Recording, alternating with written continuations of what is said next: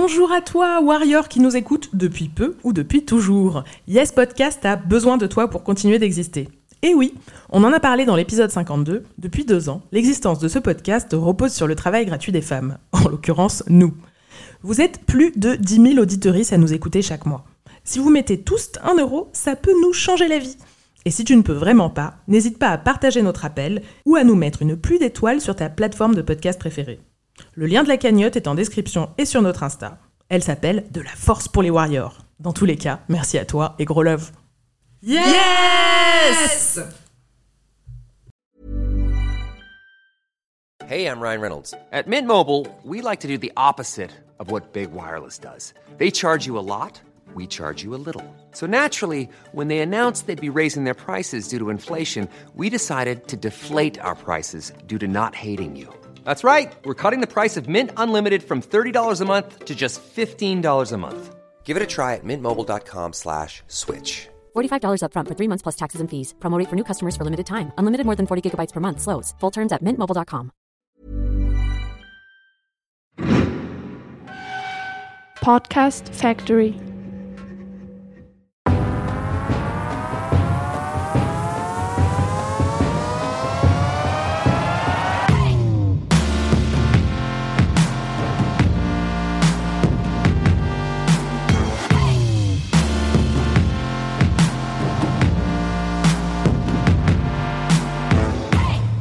Bonjour à vous, c'est la rentrée et nous sommes ravis de vous retrouver pour cette seconde saison de Yes, le podcast de Warrior. Deux fois par mois, on célèbre les retours de boomerang, les quadruples coups de pied rotatifs et les tatanes raffinées que l'on met au sexisme. Je suis Anaïs et je suis toujours avec mon équipe de l'espace. Salut Margaïde Salut, c'est la rentrée wouhou. Salut Elsa. Et bah dis donc, quel enthousiasme. Bah, Après ces deux mois de pause loin du mic, vous en êtes où vous les filles? Vous avez eu des victoires un petit peu cet été? Bah écoute, euh, moi j'ai mis mon mode warrior euh, pause en fait cet été. J'avais, j'avais envie d'être zen après une année euh, passée euh, entre 12 milliards de, de projets. Donc euh, j'ai pris le temps en fait de juste me déconnecter, euh, revoir mes priorités et revenir tout à fait zen, calme et détendu en ce début du mois de septembre. C'est une belle mal. victoire. Magnifique. Et toi Elsa? Bah écoute, euh, moi aussi j'étais pas mal pas mal déconnectée. J'ai eu beaucoup de gens qui sont venus me voir euh, de Paris aussi, c'était cool. Et euh, j'ai testé la communication non violente suite à un conflit et franchement ça marche super bien. Si à la condition uniquement que les deux personnes soient de bonne volonté et vraiment envie de, bah, que ça marche. Euh, mais euh, moi, ce que j'ai, enfin, ce que j'ai perçu en tout cas, c'est que ça rend beaucoup plus facile le fait de se mettre à la place de l'autre, Mm. parce que euh, chacun exprime vraiment ce qu'il ressent, ce qu'il a ressenti à chaque moment, etc. Et que ça, on peut pas vraiment le nier. Donc on est un peu obligé de l'accepter et euh, ça permet de, bah, de se mettre à, à la place de l'autre. Et je trouve, enfin, du coup, je re recommande une deuxième fois. Très bien. Et Bah, toi, Anaïs, alors? Moi j'ai quand même une giga victoire cet été, c'est celle d'avoir arrêté Paytachnek. Ouais, c'est- ça peut euh, paraître paradoxal pourtant, hein, Bah parce ouais. que franchement, on a tout été super triste que tu arrêtes ce projet. Bah Mm. ouais, mais pour le coup, dans ma vie, c'est une vraie, une vraie grande victoire. Ça a été une décision euh, hyper, hyper difficile à prendre, que j'ai bah, j'ai mis très très longtemps à la Mm. prendre. Et en fait, bah, depuis que j'ai arrêté, mais ça va tellement mieux, mais tellement mieux. Je me sens euh, mille fois plus légère, j'ai l'impression que la vie reprend du goût et euh, je repasse plus de temps sur des, des choses qui comptent pour moi. Je me suis Mhm. mise à peindre, etc. Enfin, c'est hyper constructif et du coup, j'ai passé un des plus beaux étés euh, de toute ma vie. Donc, euh, je considère que c'est une sacrée victoire. Et bah bravo. Ouais, Et merci pour toutes ces années que tu as passées pour Merci nous. beaucoup. Vous avez été nombreuses et nombreux à nous écrire cet été. Vos messages sont super touchants à chaque fois. Vous posez aussi beaucoup de questions. Du coup, on va lancer notre nouveau mini rituel. À chaque épisode, nous répondrons à une question qui nous aura été posée sur Facebook, Twitter ou Instagram. Et cette fois, c'est Charlotte qui nous a écrit sur Facebook. Elle nous dit Bonjour, comment ça se passe lorsqu'on envoie un témoignage Qui le lit Et qu'est-ce qu'il se passe ensuite? J'ai écrit un mail, mais je n'arrive pas à me décider à vous l'envoyer. Je suis une warrior timide. Et Marga, Oh. c'est toi qui lui réponds. Ouais, et très touchant aussi ce, ce message. Euh, et ben, oui, c'est vrai qu'au bout d'un an, il serait peut-être temps de vous expliquer un peu comment euh, comment on fonctionne dans notre dans notre petite équipe. Euh, c'est vrai que vous avez l'habitude un peu euh, de voir comment, euh, comment ça marche. Si vous nous suivez sur les réseaux sociaux, Facebook, Book, Instagram, Podcast, vous voyez qu'on lance souvent des appels à témoignages sur les thèmes que l'on va traiter. Et c'est Mhm. comme ça vraiment qu'on récolte voilà, toutes ces histoires qu'on vous fait entendre tout au long, tout au long de l'année. Alors, euh, quand tu envoies un email pour répondre à, à- à un appel à témoignage, en fait, bah, c'est moi qui les lis. Voilà, je, je lis tous vos mails. Euh, je m'excuse, même si je sais, Elsa, qu'il ne faut pas s'excuser, mais quand même, je m'excuse. je n'arrive pas à répondre euh, à tout le monde. Donc, euh, parfois, il y a des mails qui passent un petit peu à la trappe. On en reçoit beaucoup en même Voilà, temps. je suis euh, vraiment désolée. Donc, je, je les lis, je réponds dans la mesure du possible et du temps que j'ai. Et, et ensuite, une fois qu'on a reçu un certain nombre de témoignages, je fais un petit peu le tri. En, voilà, je discute avec vous, les filles, Elsa, Anaïs, de savoir qu'est-ce quelle direction on veut donner à l'émission. Et j'essaie de sélectionner des témoignages euh, bah, voilà, qui nous feront rire, qui nous feront réfléchir, qui nous donneront la, la pêche, euh, qui aborderont des sujets graves aussi. Donc en fait, ce qu'il faut se dire quand tu envoies un témoignage, Charlotte, c'est qu'il n'y a pas de raison d'être timide. On prend vraiment tout. On prend tous les témoignages, toutes les histoires, et surtout, il n'y a pas de petite victoire. Parce que vous êtes très très nombreuses à nous dire j'ai peut-être quelque chose à raconter, mais C'est pas très on- c'est warrior. pas très warrior, machin. Non, non, non, non, non. On arrête de s'auto euh, euh, d'évaluer. On a toutes des super histoires à raconter, qui même si parfois elles paraissent anecdotiques, bah, si elle est partagée, cette histoire, elle peut, elle peut faire l'effet euh, d'une bombe si on Mhm. se la partage. Donc voilà, surtout n'hésitez pas, je les lis, je les traite, et si jamais voilà euh, l'histoire euh, que vous racontez, euh, on, vous- on souhaite la passer dans un épisode, je vous recontacte pour que vous enregistriez, vous vous enregistriez avec votre smartphone. Et aussi important, euh, si jamais vous avez la flemme d'écrire ou que vous ne pouvez ou ne voulez pas écrire un mail, euh, vous pouvez aussi nous envoyer un message vocal directement en utilisant l'application euh, dictaphone de votre smartphone. Je les écouterai aussi. Donc voilà, j'espère avoir répondu à ta question, Charlotte. Et voilà, n'hésitez pas à rester connecté pour, pour tous nos prochains appels à témoignages qui vont venir pour l'année. Vous allez voir, ça va, ça va être super.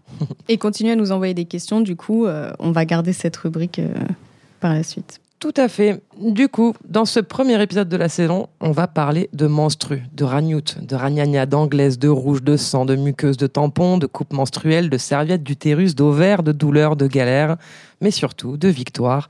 En cette douce période du mois, celle où tu tentes de mener une vie absolument normale, alors qu'un combat de free fight est en train de dégénérer dans ton bide. Mais c'est trop ça.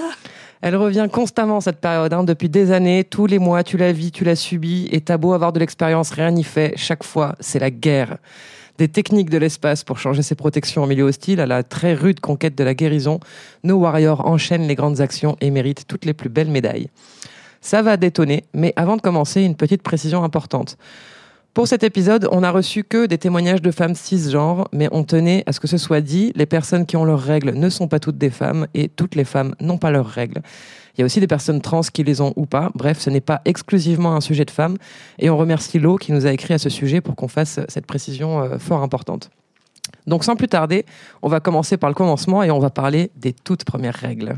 Et oui, cette merveilleuse histoire de nous-mêmes avec nos menstrues, elle commence, bah, en fait, pas pour toutes à la même période, mais globalement, voilà, entre euh, l'adolescence, l'après, la préadolescence ou quand on est, euh, euh, quand on est une jeune adulte.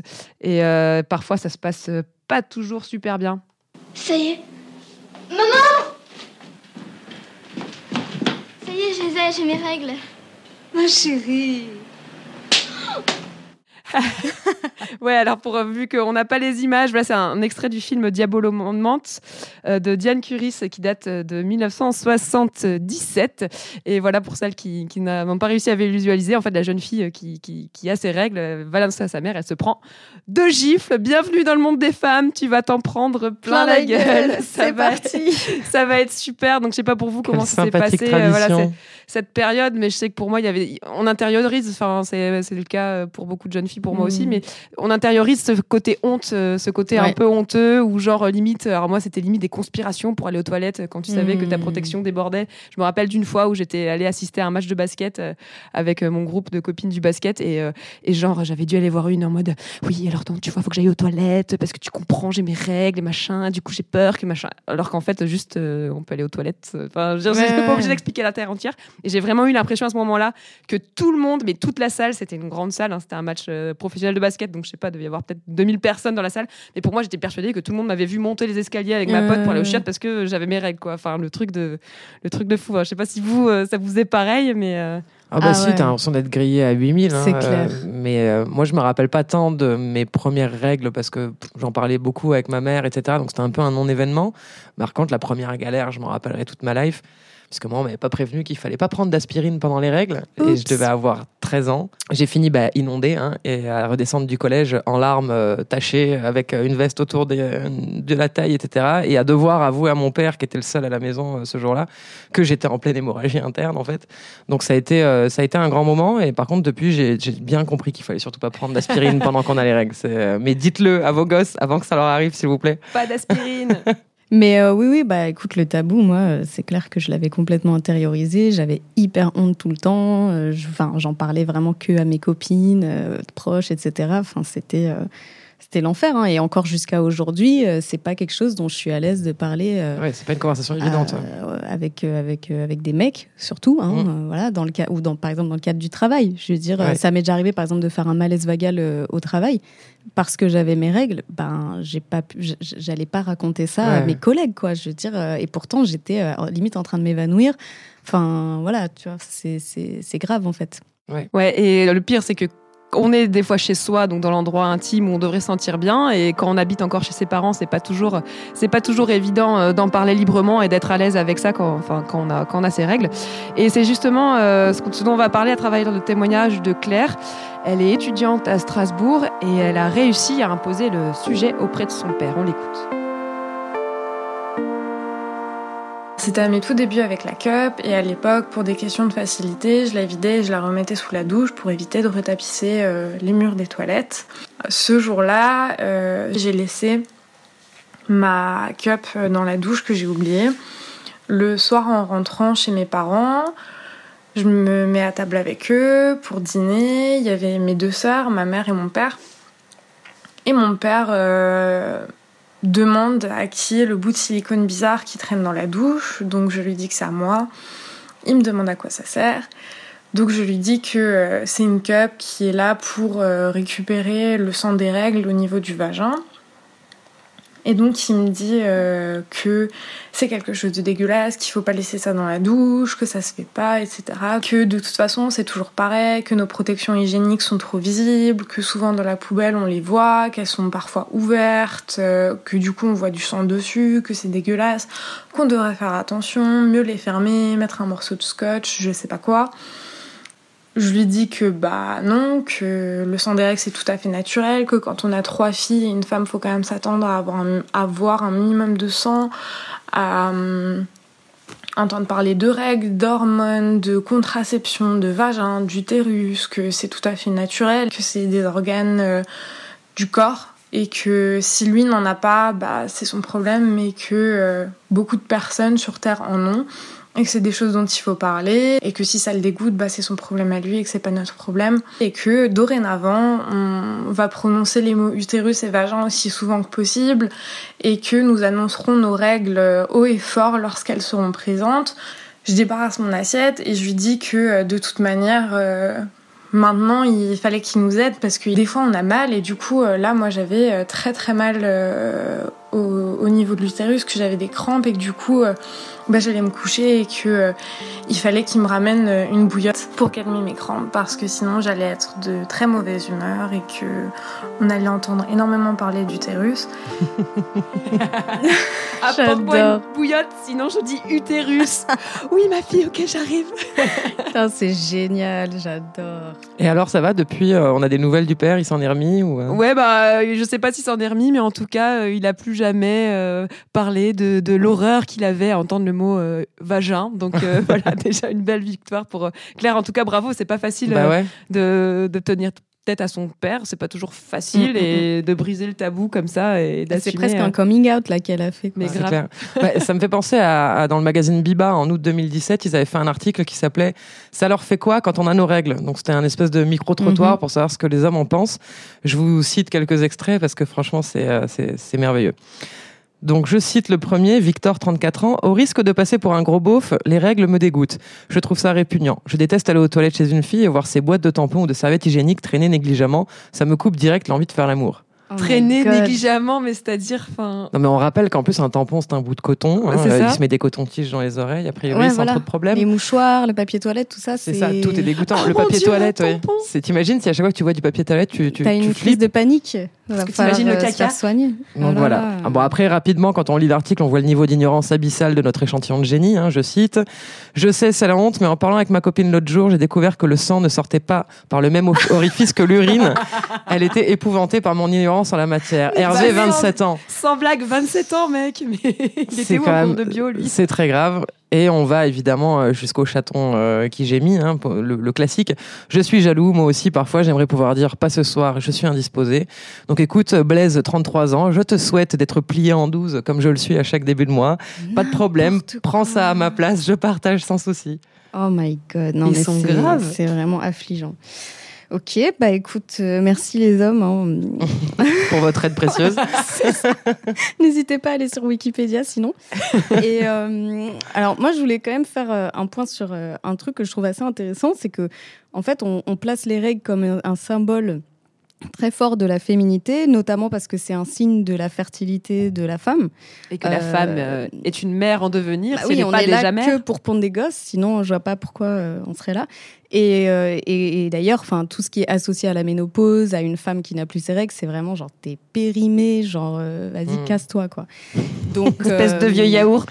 Et puis j'entends souvent des femmes dire que c'est trop bizarre de pas avoir ses règles, même des femmes par exemple qui n'ont plus leurs règles parce qu'elles allaitent.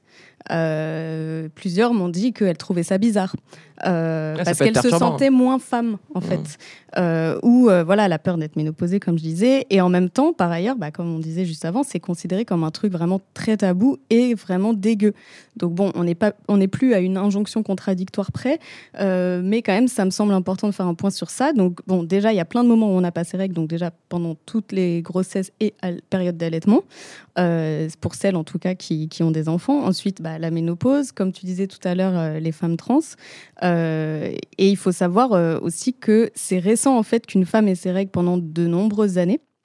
Et comme l'a dit euh, Martin Winkler, C'est ça. euh, avant, bah, il y avait euh, une, une mauvaise alimentation, les femmes étaient enceintes tout le temps. Donc, euh, typiquement, aujourd'hui, une femme américaine a ses règles en moyenne 450 fois au cours de sa vie.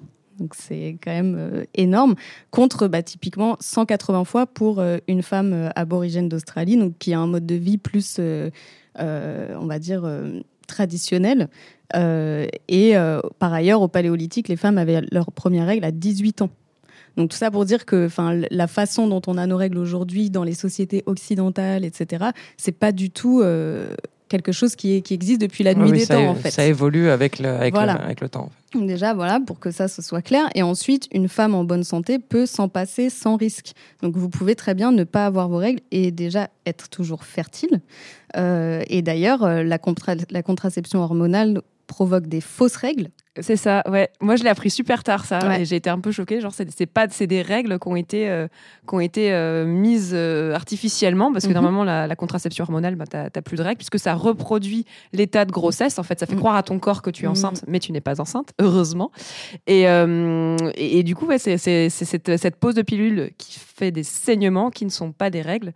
Donc, euh, en fait, euh, on n'en a pas besoin. Quoi. Voilà, on n'en a pas mais besoin. on nous le dit pas. On, On nous nous dit pas, pas qu'on n'a pas besoin, qu'on peut la prendre en continu sans risque. Exactement. Et du coup, bah voilà, enfin pour les femmes en tout cas qui souffrent énormément et qui sont pas contre le fait de prendre la pilule ou euh, qui n'ont pas trop d'effets secondaires avec la pilule, bah vous pouvez vous pencher sur cette option, le fait de, de plus du tout avoir ses règles, ça va Je pas. l'ai fait. Voilà. Alors raconte-nous ton Moi, je l'ai expérience. fait, mais c'était avec un, un implant. Mm. Un implant hormonal que j'ai porté pendant un peu plus de, trois ans. Ouais. Et euh, bon, on m'avait dit, hein, ça peut être euh, terrible. Des fois, tu peux avoir des saignements un peu continus, donc ça, c'est vraiment l'enfer. Hmm. Euh, des effets secondaires, mais moi, je supportais très bien la pilule, donc euh, a priori, il n'y avait pas de problème de ce côté-là. Ou alors, on m'avait dit, sinon, il y a aussi la possibilité de ne plus du tout avoir de règles avec, avec cet implant. Je me dis, mais génial, allez, on essaye tout de suite, surtout que j'oubliais Et très toi, ça a souvent. marché ouais. du coup? Et moi, en fait, euh, pas d'effet secondaire. Euh, Enfin, je la supporte très très bien. Et euh, ouais, pas de règles pendant trois ans et demi. Et Plutôt sympa. ben, c'était trop trop bien en fait. Bah ouais. Oh, le C'était vachement bien. Et là, de, de retrouver euh, les règles. Alors, euh, moi, je l'ai pas du tout vécu comme un retour à la féminité et mon corps Ouais. machin. Moi, je le vis comme un enfer, en fait. Enfin, Ouais, c'est, c'est, non, non. je déteste, je déteste avoir mes règles, en fait. J'ai mal et euh, je suis de mauvaise humeur. Non, je, j'aime pas ça. Voilà. Bah, c'est ça, et je pense qu'en tout cas pour les femmes qui ont vraiment des douleurs euh, super dures, euh, bah, vous pouvez essayer ça parce que ça peut être une solution. Je dis pas que c'est la meilleure solution C'est une forcément. solution qui existe, qu'on peut tester et abandonner en fonction de, Ouais. de soi, de Voilà. son corps, de ses envies, de, de ce qu'on. Enfin, euh, soyons informés et prenons nos décisions. euh, Voilà, je sais Voilà, pas, c'est ça. la base. Eh ben, on va continuer sur la thématique de la douleur, puisque là, on va écouter Camille. Camille, elle a 30 ans, elle fait de la chorale. Donc, pendant les répétitions, tout le monde est debout en cercle, mais ce jour-là, c'est le premier jour de ses règles. Du coup, elle reste assise pour atténuer ses douleurs. Et elle nous raconte ce qui se passe quand le relou type insiste pour savoir pourquoi elle reste assise. Je réponds euh, que c'est parce que euh, j'ai un peu mal au ventre. Et puis du coup, lui, il insiste et veut savoir pourquoi, qu'est-ce qui se passe. euh. Et donc, euh, bah, je lui dis, ça arrive, écoute, euh, ça me soulage d'être un peu assise. Et puis, il s'arrête pas là, donc il me demande, ah, bah, t'as une gastro? Donc du coup, ça commence à me saouler un petit peu, et, euh, donc je le regarde bien droit dans les yeux, et, je dis bien fort pour que tout le monde entende, écoute, j'ai mal à l'utérus. Et là, il a eu l'air hyper gêné, il a baissé les yeux, c'était assez marrant. Les gens rigolaient d'ailleurs. Et je trouve que c'est assez révélateur en fait du fait que souvent en fait les gens qui, essayent de charrier comme ça sur les règles qui poussent un peu, qui taquinent euh, sur ce sujet, c'est souvent euh, ben, les gens qui eux-mêmes sont gênés par le sujet et qui du coup, se disent bah je vais la pousser à essayer de dire quelque chose qu'elle n'a pas envie de dire et donc il était complètement désarçonné de voir que, bah, pour moi c'était pas du tout un sujet euh, tabou et que, et que j'avais pas du tout honte de ça et que c'est quelque chose de complètement normal. J'ai mal à l'utérus, ok, maintenant tu me lâches. c'est clair. Oui, c'est hyper important euh, qu'on commence nous aussi à en parler euh, devant des hommes cis, quoi, qui connaissent pas, euh, qui connaissent pas du tout le sujet, parce qu'en fait, c'est vrai, c'est comme ce qu'on disait par rapport à l'article de Biba, il y a une ignorance mais abyssale euh, sur leur sujet. Un homme, euh, un homme cis peut passer toute une vie sans jamais apercevoir euh, la moindre de goutte sang. de sang de menstruation, quoi. C'est quand même, euh, c'est quand même incroyable. Donc c'est c'est hyper important d'en parler. Et puis il y a un autre sujet aussi où moi ça m'a ça m'a vachement aidé quand j'ai découvert que ça existait, c'est le syndrome prémenstruel. Ouais. J'ai passé des années à déprimer tous les mois, mais déprimer euh, comme jamais Mm, chaque mois à la même période, sans me rendre compte qu'en fait c'était régulier. Mhm. Et c'est mon ex qui m'a dit mais tu te rends compte que tout- tous les mois à la même période t'es au fond du seau. Je peux être en vacances euh, avec mon amoureux euh, dans un lieu paradisiaque et être persuadé que ma vie c'est de la merde Ouais, que personne ne m'aime et que la vie ne vaut pas le coup d'être vécue. Donc, quand j'ai découvert l'existence de ce fameux syndrome prémenstruel, j'ai commencé à pouvoir gérer ces émotions. Et du coup, on va avoir un témoignage là-dessus, Elsa? Tout à fait. Enfin, en fait, sur euh, le, le cycle de manière générale et entre autres sur le, le syndrome prémenstruel. D'ailleurs, euh, euh, je voulais parler du, compte Instagram SPM ta mère. Mhm. Euh, et je vous invite tous à aller le, le checker, le, le suivre parce qu'il y a énormément de témoignages de femmes qui ont bah, des, des syndromes prémenstruels, mais incroyables. Enfin, Ouais. je veux dire, euh, moi, je me sens vraiment chanceuse quand je lis ça parce que, enfin, voilà, des fois, je peux être fatiguée, ce genre de choses, mais il y a des femmes vraiment qui ont des, des, des effets, mais incroyables, enfin, Ouais. super durs, vraiment. Euh, donc voilà, et là, on va écouter en fait euh, Marion qui s'est penchée sur euh, la nature cyclique en fait de, de- des règles et euh, son fonctionnement. Et voilà. Le premier jour de mes règles, ça a toujours été l'horreur. J'avais des symptômes de grippe, de gastro, les deux en même temps. Enfin, c'était toujours dans la souffrance. Puis j'ai lu La puissance du féminin de Camille Sfez et aussi Lune rouge de Miranda Gray et ça a tout changé. Depuis, je m'organise en fonction de mon cycle menstruel. On sait qu'un cycle dure environ 28 jours, mais ce qu'on sait moins, c'est qu'il se découpe en quatre phases prémenstruelle, menstruelle, préovulatoire et ovulatoire. Et au cours de ces phases, on développe des capacités spécifiques. On peut par exemple remarquer que notre humeur, notre énergie, notre libido fluctuent. Et c'est normal. Toutes les personnes dotées d'un utérus sont cycliques et ça ne sert à rien d'attendre de nous qu'on soit constante ou linéaire. Nous sommes cycliques. Savoir ça, ça change tout parce que ça me permet d'adapter mon emploi du temps et mon alimentation à mon cycle et d'accueillir mes règles en douceur. Je n'ai plus mal. Ma grande victoire, c'est que je suis tellement connectée à mon utérus que je pratique le flux instinctif libre. Ça me permet de me sentir puissante et libre justement. Je trouve ça fou que la nature cyclique des femmes soit si peu connue. Alors j'organise des cercles et des ateliers pour en parler et pour diffuser l'information. Nous sommes cycliques et nous sommes puissantes. Merci, Marion. Merci beaucoup. Euh, je sais pas Une si vous aviez une réaction par rapport à ça. Non, mais moi je trouve qu'elle a raison. Enfin, c'est, c'est, ça change tout en fait de le savoir. Oui, de le savoir, oui. Après, sans- moi, je j'a- j'adhère pas forcément à, à, ce- à- à- à ce qu'elle peut faire au, au changement, parce que c'est pas toujours possible, en fait, en fonction du métier qu'on fait de, et des conditions dans lesquelles on vit, euh, de Mm, mm, pouvoir mm, mm. adapter à- en fonction de son cycle. Mais c'est vrai que de le savoir, enfin, comme tu disais tout à l'heure, Anaïs, moi, quand je l'ai quand je l'ai appris, bah, en fait, ça permet ouais, de, bah, de, Bah, déjà de de mieux gérer. comprendre ce qui t'arrive. et puis de euh, savoir que si t'es au fond du seau, ben, c'est pas grave, dans deux jours, ça ira mieux, quoi, Mm. déjà, quoi. Donc, Déjà, euh, bah oui, oui, oui, non, mais de savoir d'où ça vient, ça, c'est, ça aide beaucoup. Et euh, je lui ai quand même demandé euh, en, en complément, en fait, euh, sur euh, au niveau de l'alimentation, qu'est-ce qu'elle changeait dans son régime. Et euh, elle m'a dit que euh, dans la phase prémenstruelle, donc euh, on va dire la semaine avant les règles, elle réduit énormément, voire arrête totalement tout ce qui est alcool, café, gluten et lactose, parce que c'est des familles d'aliments qui sont très inflammatoires. Euh, et elle dit que quand elle arrête, quand elle arrive en fait à l'arrêter complètement, bah là, elle a vraiment plus du tout de douleur, alors qu'avant, comme elle disait, elle avait vraiment super mal le premier jour et tout. Euh, et tout au long du mois, elle essaye de, enfin, de consommer beaucoup d'huiles végétales qui sont riches en oméga 3 parce que c'est anti-inflammatoire.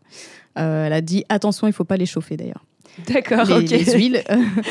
Et euh, par ailleurs, si jamais vous voulez euh, suivre un peu ce qu'elle fait, parce qu'elle organise euh, des, des ateliers et tout ça, comme elle disait, euh, c'est pas encore en ligne, mais elle est en train de créer une maison d'hôtes autour de la sororité, de la maternité, etc. Donc c'est hâte maison sous la lune sur Insta. Donc euh, voilà, vous pouvez suivre et quand elle commencera ses ateliers, elle, le- elle le mettra. Ouais, mais je comprends vachement ce qu'elle dit quand on dit on est, on, on, on est puissante. En fait, c'est juste le fait de pouvoir être actrice du truc. Ouais. pas juste Ouais, de, ouais, de ouais, le c'est ça. subir, mais de. Et puis de se reconnecter, elle parle de connexion à son utérus. Typiquement, euh, moi je suis absolument incapable de me connecter à quoi que ce Mm. soit qui me concerne. En fait, Euh, je suis... il n'y a aucun réseau entre mon corps et ma tête. Euh, mais du coup, euh, il y, a, il y a pas mal de, de, de- donc, de, de personnes qui se lancent sur cette pratique du flux inst- instinctif. Oui, mais qu'est-ce euh, que c'est? Justement, bah, c'est le fait de ne pas porter du tout de protection hygiénique.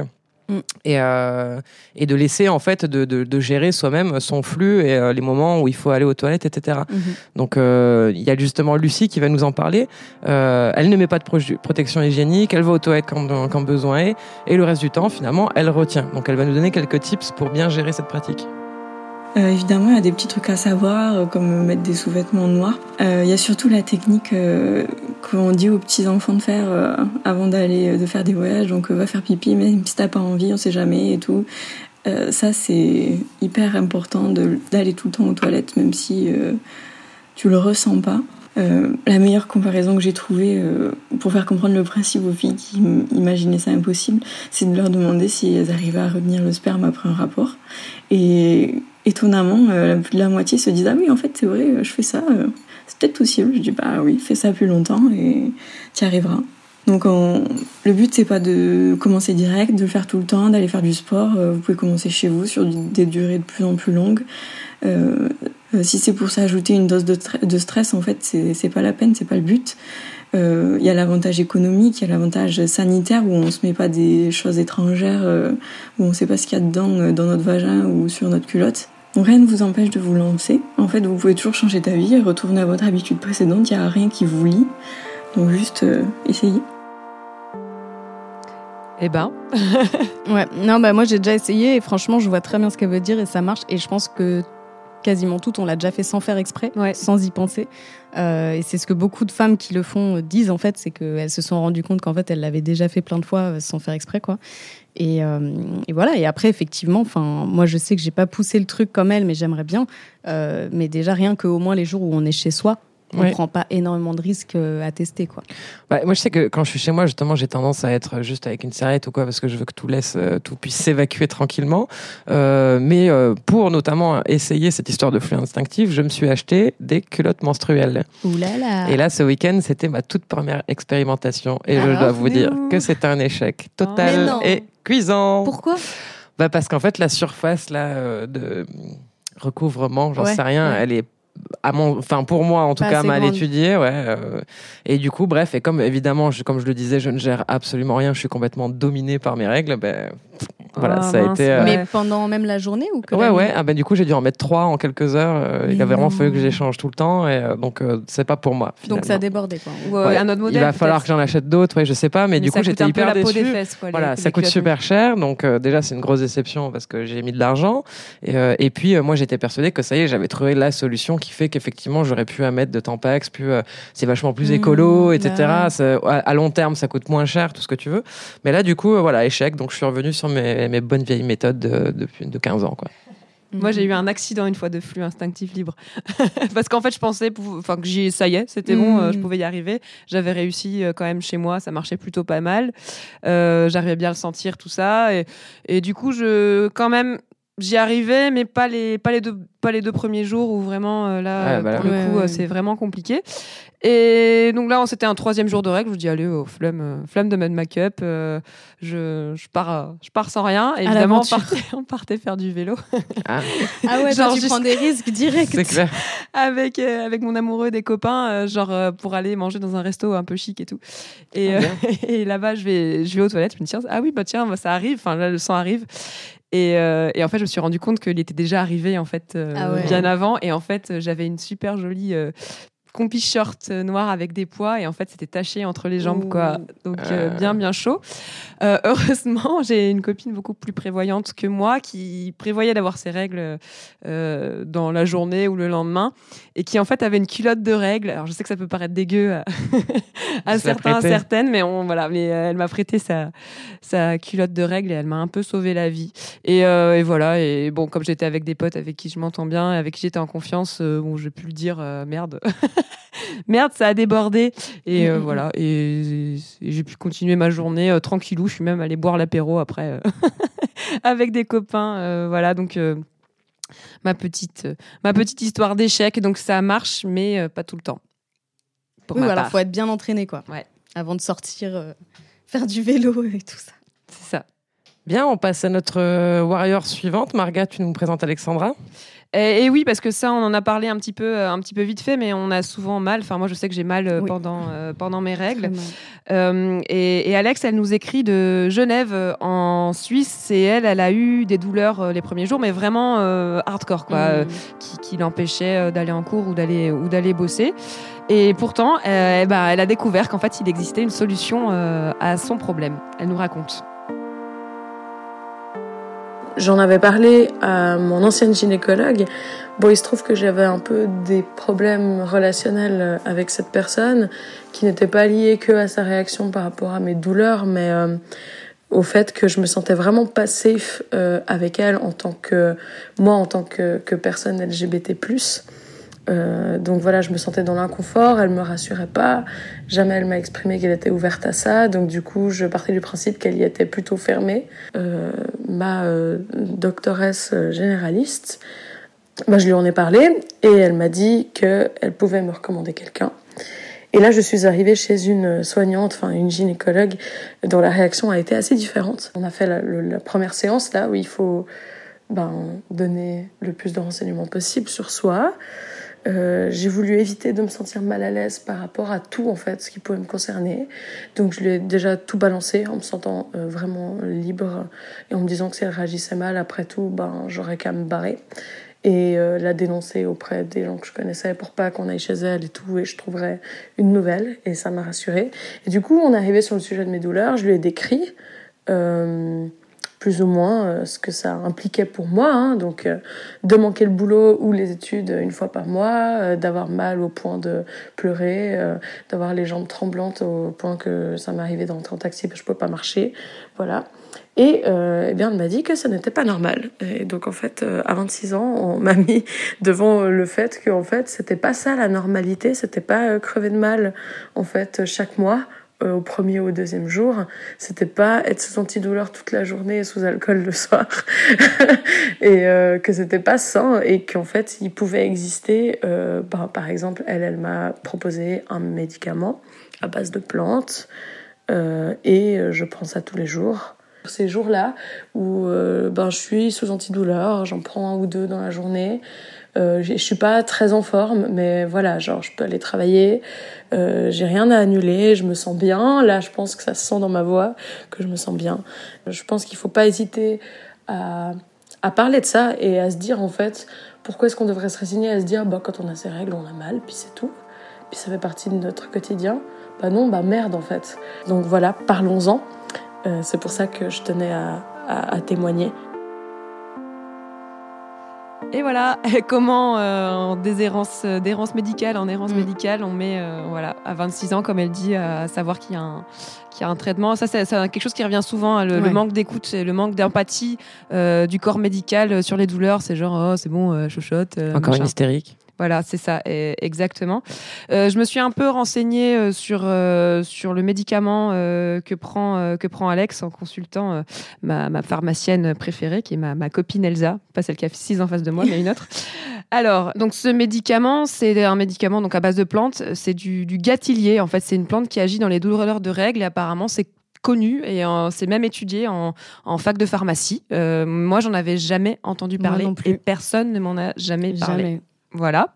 Euh, donc c'est, on peut le trouver sous forme de gélule. On peut aussi le trouver en, herboristerie pour se faire euh, des tisanes. Alors l'inconvénient, c'est quand même que c'est un traitement de fond. Donc euh, comme le dit Alex, il faut le prendre tous les jours, soit un comprimé tous les jours ou des tisanes euh, Mm. tous les jours. Faut vraiment faire faire attention. Et l'autre problème également, c'est que ce n'est pas du tout remboursé. Donc c'est un traitement qui peut à la longue revenir cher. Ouais.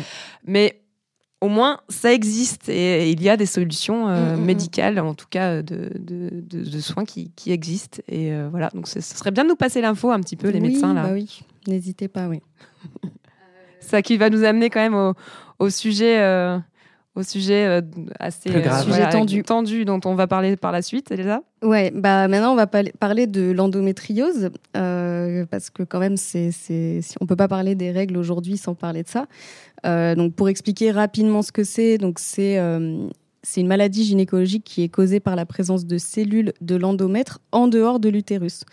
Euh, et donc c'est une maladie chronique qui touche 5 à 20% des femmes euh, en âge de procréer et 40 des femmes qui se plaignent de douleurs dans le bas-ventre. Donc c'est énorme en fait. Enfin, il faut se rendre compte quand même que euh, j'avais entendu aussi dans un autre podcast que c'était une femme sur dix quasiment. Euh, on connaît toutes des femmes qui ont l'endométriose Ouais. en fait. Et la plupart ne savent pas qu'elles ont l'endométriose. énormément ne le savent pas. Ça peut prendre entre 8 et à 10 ans entre les premiers symptômes et la confirmation du diagnostic, sachant qu'il faut faire euh, pour la plupart un IRM en fait pour euh, pour le diagnostiquer. Donc c'est pas quelque chose qu'on va vous prescrire comme ça. Et comme en plus, en plus comme on disait, enfin dans le corps médical, il y a beaucoup d'a priori sur les douleurs des femmes et on les prend pas au sérieux. Énormément de gynécologues qui en plus ont pas l'air d'être formés sur sur cette maladie, mais genre vraiment vraiment pas, ont pas le, forcément le réflexe de dire à leurs patientes, bah, en fait, il faut que tu ailles faire un IRM, quoi, parce que là, si tu as ce genre de douleur, c'est pas normal. Euh, par rapport à ça, je vous conseille d'écouter euh, un nouveau podcast qui s'appelle Let's Chat, euh, qui ont fait un épisode sur l'endométriose qui est pas mal du tout. Donc, Ouais. elles expliquent vraiment bien ce que c'est. Je recommande euh, également. Il y a beaucoup de témoignages de femmes qui, bah, qui en sont euh, victimes et qui, euh, qui racontent leur parcours, en fait, comment elles l'ont découvert, la réaction des gens par rapport à leur douleur, que ce soit leur famille, leurs amis, au travail, etc., etc., comment elles se sont fait soigner ou pas. Euh, donc voilà, et moi j'ai demandé en fait à une amie à moi qui, euh, qui est atteinte d'endométriose de nous raconter un peu son parcours. Euh, donc elle, elle a 30 ans aujourd'hui, elle a été diagnostiquée à l'âge de 23 ans, sachant qu'elle a eu ses premières règles à 11 ans. Donc euh, je vous laisse imaginer le, voilà, le, Le temps de latence assez sympa. quoi. Euh, déjà juste pour le savoir, donc après la guérison c'était encore un- une autre étape. Donc moi, j'en suis atteinte depuis l'âge de 11 ans, lors de mes premières règles.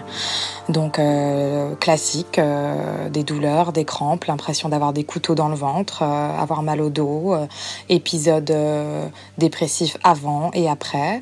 Voilà, donc les absences scolaires répétitives, les absences au travail qui peuvent commencer de un jour jusqu'à deux, euh, deux, trois, quatre jours en fonction euh, du flux en fonction du taux de la douleur, des médicaments euh, à base d'opium que je ne citerai pas, des médicaments qui sont très forts, euh, qui modifient un peu toutes les perceptions. Et puis un jour, on vous propose la pilule, donc la pilule qui, qui est censée assécher l'inflammation. Et puis un jour, je me suis réveillée Donc je passerai les détails. Je me suis réveillée, je me suis dit, si c'est une maladie qui s'apparente aux maladies auto-immunes, et si c'est une maladie inflammatoire, dans ce cas-là, ça veut dire que je me la suis mis auto-immune. Je me suis créé ma maladie, donc je peux me la retirer. À partir de ce moment-là, c'est un boulevard qui s'ouvre devant moi. Je fais des recherches, euh, des recherches au niveau euh, de la médecine allopathique, euh, des médecines qui, qui, pourraient peut-être m'aider. Je fais des recherches, je commence à changer mon alimentation, je fais du sport. Et puis à partir de ce moment-là, je commence à aller voir ben, des énergéticiens. Je commence à travailler sur tous les plans, en fait. Le plan mental, le plan émotionnel, le plan physique. L'esprit, le corps, le cœur. Je, je, je travaille tout ça. Je me, je, me, je me crée des mantras, des affirmations. J'essaie de convaincre mon corps, j'essaie de, de déprogrammer mon corps de cette maladie. Je parle à mon corps, je lui fais des lettres. Euh, après chaque moment où j'ai fait du sport, en pensant à ça très fort, je me concentre sur mon, sur mon utérus et je lui parle. Et je lui, je lui demande de, de- marcher avec moi. Je dis à mon corps, on, va y arriver. En fait, l'endométriose et l'adénomiose, c'est comme un, un cancer dont on ne meurt pas. Et puis, euh, deux ans après, après euh, tout ce, ce parcours, je me retrouve euh, devant une IRM dont l'intitulé euh, est complété par absence d'endométriose et d'adé- d'adénomiose visible. Voilà, plein, plein d'amour pour vous mes warriors. Et faites-vous confiance, allez vers les outils qui, qui vous font du bien, parce que aujourd'hui, euh, j'ai 30 ans et je ne suis plus atteinte d'endométriose. Je n'ai plus mal. Waouh. Ouais. On est sur une autre planète là. Complètement. Euh, Anaïs, c'est c'est bah, c'est une fille très très spéciale. Moi, je l'adore vraiment. Et en fait, elle a vraiment choisi d'avoir une approche holistique, comme elle dit. De... Holistique, c'est-à-dire Holistique, c'est-à-dire euh, qui prend tout en compte, comme elle dit, à la fois euh, le mental, le physique, etc. Donc euh, là, elle n'a pas tout dit, mais elle est allée voir notamment une naturopathe euh, qui s'appelle Nana Turopathe. Elle m'a dit qu'il fallait que je la recommande absolument parce qu'elle est vraiment spécialisée sur l'endométriose. Euh, là, quand elle le raconte, on peut avoir l'impression que c'est facile, entre guillemets, parce qu'elle a mis que deux ans à guérir, etc. Mais c'est énormément de, de travail. Enfin, elle a, vraiment, euh, elle a vraiment mis toute son Et énergie. puis après, euh, déjà, euh, quasiment 15 ans de douleur. Donc, En plus, en plus, Ça va, deux ans, c'est pas si court que ça. Voilà, et puis bah c'est aussi beaucoup de temps et d'argent, hein, parce que Mm. tous les spécialistes qu'elle est allée voir, elle a fait de l'hypnose, Ah ouais. elle est allée voir des psys, elle a vraiment essayé de, de chercher en elle bah, qu'est-ce qui allait pas, de régler ses problèmes profonds, ses traumatismes, etc. Donc, donc oui, juste pour préciser que, enfin, c'est pas genre comme ça en claquant des doigts, hein, ça demande Non, énormément de temps et tout le monde peut pas se permettre de prendre ce temps-là. Euh, elle, elle est intermittente, donc euh, elle a des moments où, où elle travaille pas, où elle peut vraiment euh, se, centrer sur elle. Mais effectivement, elle a quand même passé énormément d'années à souffrir, à avoir, comme elle disait, à ne pas pouvoir aller au travail plusieurs jours par mois, des choses comme ça qui sont très dures à expliquer, à justifier. Donc voilà. Donc et après, comme elle dit à la fin, bah, il faut trouver les, outils qui marchent pour vous. Elle a aussi une amie qui, qui, m'avait envoyé aussi un témoignage, qui elle, par contre, a été opérée sept fois. Donc, faut savoir que voilà, une des façons de guérir, c'est aussi d'opérer. Euh, c'est pas, c'est voilà, c'est pas forcément. Il suffit pas forcément de juste voilà faire du sport et de l'hypnose. Il y a plein de femmes qui tous les cas sont particuliers, Tous les cas sont particuliers, etc. Et puis chaque personne bah, doit choisir son chemin de, de guérison. Euh, voilà, donc Anaïs, vous pouvez la suivre euh, sur Instagram parce que maintenant elle est ce qu'on appelle endo-coach. Donc elle peut euh, coacher des femmes qui ont l'endométriose et les aider dans leur parcours. Donc son Instagram c'est @naïsine, donc N-A-I-S-S-Y-I-N.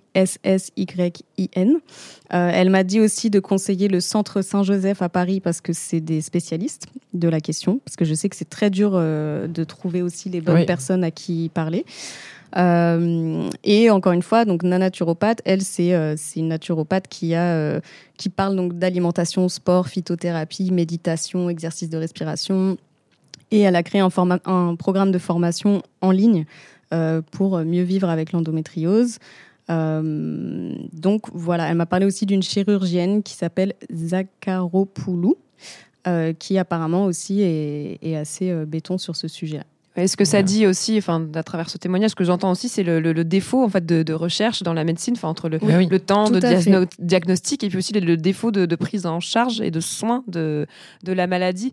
Euh, alors on aura pas le temps, je pense, de trop développer cette question, mais euh, si ça vous intéresse, vous pouvez écouter un podcast qui s'appelle La Menstruelle, qui est Mhm. super, qui parle des règles en général, de plein de sujets. Ils ont fait un épisode sur l'endométriose et notamment ils interrogent une chercheuse en fait qui est spécialisée dans la recherche sur l'endométriose et euh, voilà qui dit qu'il y a énormément de retard sur euh, cette maladie, notamment parce qu'on a sous-estimé euh, euh, la parole et les douleurs des, des femmes, en fait, Totalement, tout tout simplement. simplement, ouais, voilà, donc La Menstruelle, un podcast, euh, voilà, vraiment à écouter si ça vous intéresse.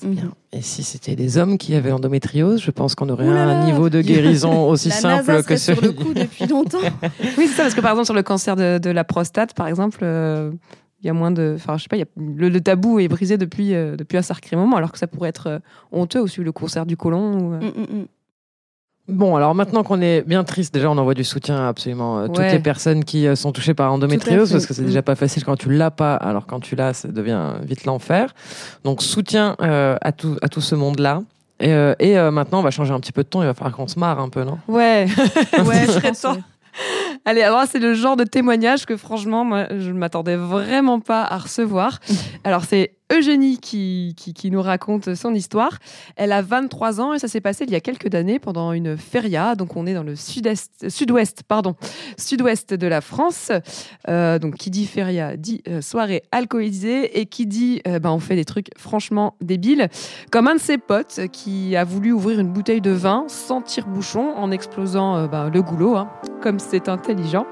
Et elle raconte la suite. On rigole, on rigole, on rigole, jusqu'à ce que notre pote hurle Je me suis ouvert le doigt. On n'avait rien pour arrêter l'hémorragie. Bah, on panique, on essaye d'enrouler les bouts de sopalin qu'on a. euh, Et là, je sais plus qui balance Mais attendez, on est con. On est des nanas. On a des tampons. Mais oui, bien sûr. Et donc, du coup, on se met à chercher euh, dans nos sacs le plus gros tampon qu'on ait. On le sort, on l'applique sur la plaie. Et notre pote nous regarde de manière euh, assez dubitative, comme s'il disait Mais qu'est-ce que vous foutez, les meufs, c'est n'importe quoi. Et en fait, bah, il se rend compte que bah, ça absorbe bien le sang. Bah oui, c'est fait pour. Donc du coup, je me suis retrouvée à devoir lui tenir la main tout le reste de la soirée, parce que bah, il était incapable de serrer les doigts. C'était assez drôle de se balader avec mon pote, la main pleine de sang, moi, la main pleine de sang, et la petite ficelle du tampon qui se baladait entre nous. À partir de là, bah, je l'ai trouvé quand même vachement plus détendu et moins mal à l'aise à chaque fois qu'on parlait de, bah, des règles de manière générale. Et voilà comment briser le tabou des protections hygiéniques. Une utilisation au- au- à laquelle on n'avait pas encore C'est pensé. vrai, il faut varier, il faut varier, il faut montrer que ça peut, ça peut servir de mille façons. C'est clair. Pansement, pourquoi pas, remarque, hein, c'est vrai, c'est fait pour. Et ça marche, euh, ça marche aussi dans l'autre sens parce qu'on avait, on avait Apolline qui avait, nous avait envoyé un témoignage, mais l'audio euh, n'a pas fonctionné. Euh, elle, elle a fait l'inverse, c'est-à-dire qu'elle était dans le train et là, grosse galère, retour de couche dans le train avec son bébé en écharpe et bien sûr pas de protection hygiénique sur elle. Et là, réflexe de survie, une couche de bébé ouverte dans la culotte, ça fait office de serviette. Eh bah ouais. Bon, apparemment, c'est pas super confortable, mais ça a sauvé son trajet. C'est une belle technique de l'espace en milieu hostile. Grave. Donc voilà, les, les serviettes peuvent servir à d'autres choses et d'autres choses peuvent aussi servir de serviettes, faut le savoir. Ah, j'aurais trop aimé parler de plein de trucs encore. Là, on n'a pas assez parlé de serviettes, de cups. Faudra qu'on fasse une émission là, je crois. J'ai prévu de te parler de serviettes et de cup, mais là ça va Ah, être ça va être un petit peu euh, moins drôle, mais en tout cas ça va donner des moyens à, à ceux que celles et ceux qui le veulent de s'engager. On passe à notre nouvelle rubrique, c'est la rubrique Gang de Warrior. Yeah. On va parler d'action collective et donc sur la thématique d'aujourd'hui, je trouvais important de parler de la précarité menstruelle. Euh, en France, deux, femmes, deux personnes sans abri sur cinq sont des femmes. Et euh, quand on a ces règles, ben, on a des besoins spécifiques. Et donc, quand on est précaire, ben, c'est hyper compliqué de se procurer des protections et de maintenir une hygiène correcte. Donc, ça s'appelle comme ça. Précarité menstruelle, c'est un vrai grand problème. Et pour s'en sortir quand même, euh, elles se servent parfois de papier journal, de chaussettes ou de sopalin. On garde le tampon le plus longtemps possible, on risque de choper des trucs absolument pas cool et de galérer à les soigner. Donc il y a des assos qui ont pour objet de distribuer des protections et des produits d'hygiène aux personnes menstruées qui sont sans logement ou mal logées. Et il y a notamment euh, le super travail de la super association Règles élémentaires. En gros, l'asso euh, collecte des, produits d'hygiène et euh, pour ça, elle fournit en fait une boîte à dons qu'on peut installer à son bureau, à sa maison, en soirée. Même des gens qui les installent euh, dans leur mariage. Euh, comme ça, n'importe qui peut organiser une collecte à son échelle et ensuite tout est redistribué à des assos locales qui font des maraudes et qui redistribuent ça aux, personnes qui en ont besoin. Donc cette asso, elle milite depuis longtemps pour un meilleur accès aux protections, notamment en proposant des distributeurs de produits d'hygiène. C'est un truc qui existe et qui est, connu aux États-Unis et au Royaume-Uni. En Écosse, l'été dernier, euh, le pays a mis en place la gratuité des protections hygiéniques dans les lycées et les facultés du pays pour euh, toutes les étudiantes. Puisqu'après tout, si le papier de toilette euh, est, est considéré comme un papier, de, un papier de première nécessité, Le ça papier marche. de première nécessité, Mais avec mal, prise. si le papier toilette est fourni et gratuit, pourquoi pas les protections Bah, C'est ouais, aussi un produit de première nécessité. Donc voilà, si tu veux t'engager sur le sujet, il y a pas mal de façons de le faire, mais tu peux commencer par regarder le site de l'asso Règles élémentaires, donc règles élémentaires au pluriel tout attaché.com, règlesélémentaires.com. Et il y a aussi, parce que j'ai envie de lui faire un peu de pub, il y a aussi des artistes et des militantes qui prennent ce sujet à bras le corps pour briser le tabou. Je pense du coup à Irène Evrose, que je vous invite à suivre sur Instagram. Euh, elle a testé et photographié ce que c'est de ne pas mettre de protection du tout et de continuer d'avoir une vie normale. Donc elle est à Paris, elle prend le métro, elle va à la fac, elle va voir ses potes, elle va partout en rendant ses règles visibles puisqu'on voit ses taches de sang. Euh, alors qu'à force, nous, on excelle dans l'art d'en faire le truc le mieux caché de tous les temps. hein. C'est ça. euh, donc voilà, pour conclure sur le sujet, je vais citer Irène, Irène Evrose. Elle nous explique Je voulais montrer que si nous décidons de ne pas porter de protection, c'est l'espace public qui est impacté.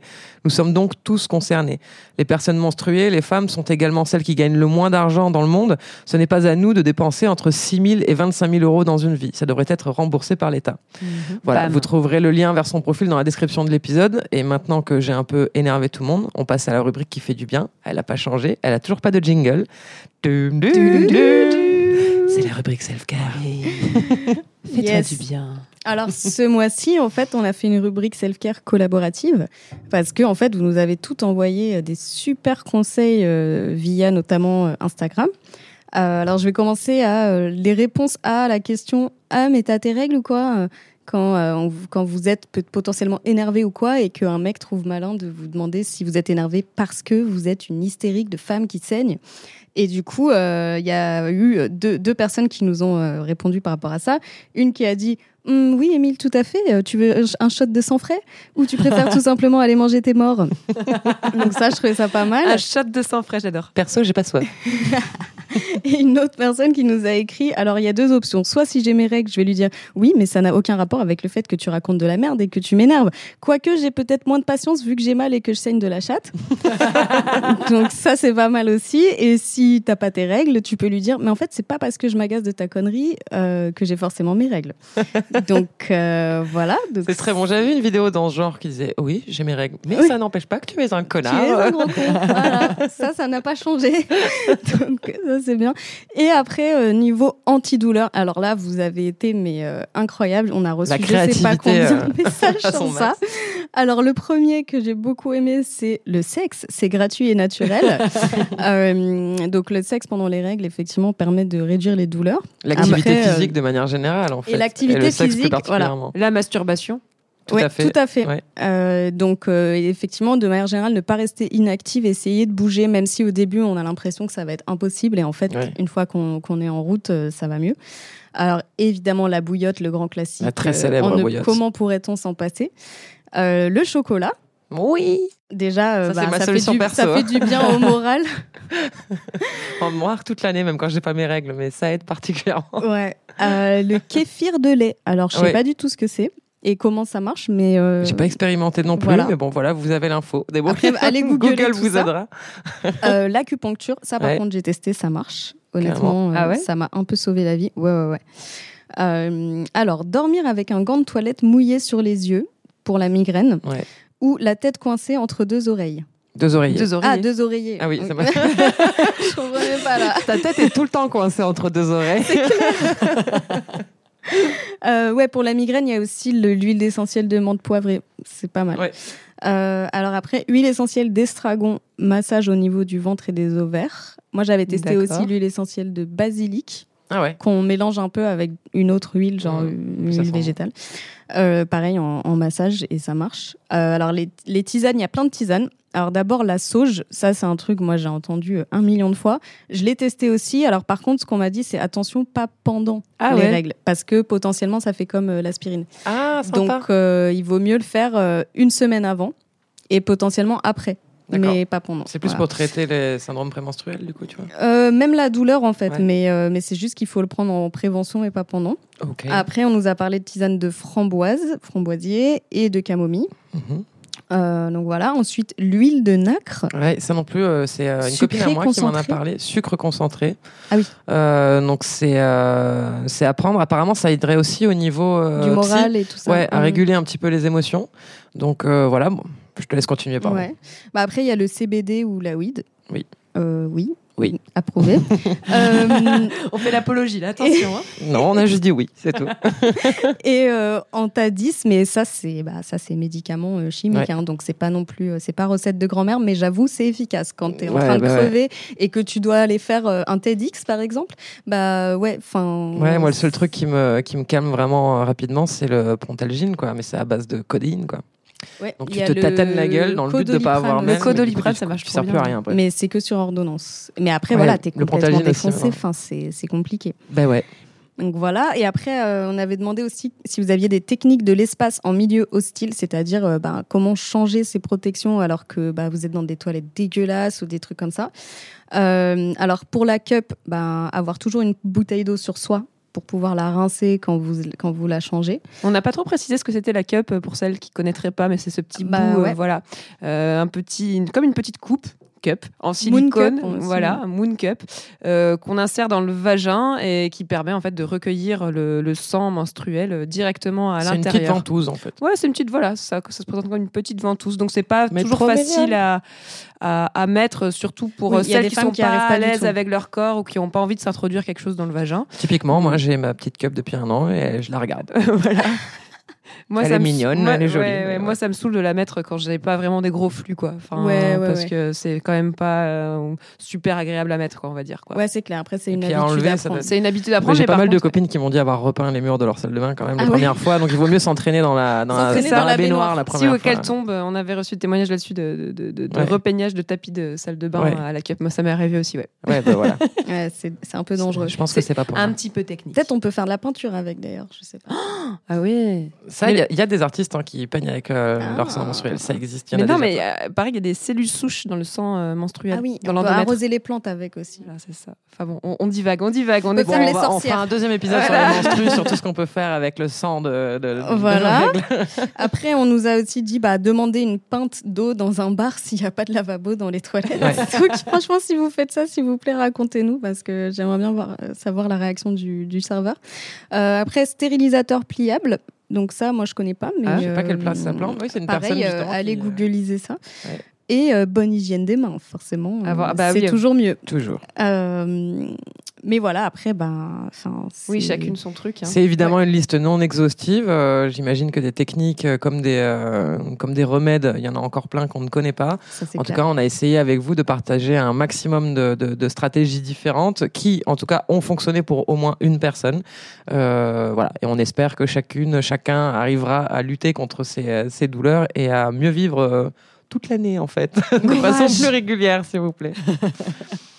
Voilà, donc dans le prochain épisode, nous parlerons à notre grand plaisir de sexisme et de bouffe. Miam, miam. Ça va me plaire cet épisode. Donc au resto, en cuisine, dans les vignes, dans les champs, il est encore là, le sexisme est partout. Mais les championnes du monde de la vie sont là, elles aussi. Alors si tu as rééduqué un chef trop zélé, si tu as calmé les ardeurs d'un client ou d'un serveur misogyne, si tu as réussi à t'imposer dans ce milieu viriliste, bref, si tu as anesthésié le sexisme en cuisine ou en milieu gastronomique, écris-nous à warriors at yespodcast.fr. J'espère qu'on aura le droit de parler de Top Chef. On pourra en parler. Il, il n'y a pas de sujet interdit, tu devrais le savoir depuis le temps. C'est vrai. On remercie nos warriors pour leur témoignage. Merci donc à Claire, Camille, Marion, Lucie, Alexandra, Anaïs et Merci, Eugénie, merci, merci. ainsi qu'à Pauline. Bravo à vous et merci d'avoir partagé vos victoires avec nous. On remercie l'équipe de la Podcast Factory ainsi que l'équipe de Radio BAM à Marseille qui nous reçoit à nouveau aujourd'hui. Merci, merci. Tu peux nous écouter sur toutes les plateformes de iTunes à Spotify en passant par Podcast Addict et toute application de podcast. Tu peux aussi nous laisser des suggestions de sujets pour les prochains épisodes dans les commentaires iTunes. Et 1000 étoiles. Et 1000 étoiles au, Au moins. passage. 3000, 4000, 5000 On te dit à la prochaine et d'ici là, ton hystérie botte des fesses en mode rafale. T'es la MacGyver des temps modernes, tu poses tes ovaires sur la commode. Bref, meuf, t'es une warrior. Yes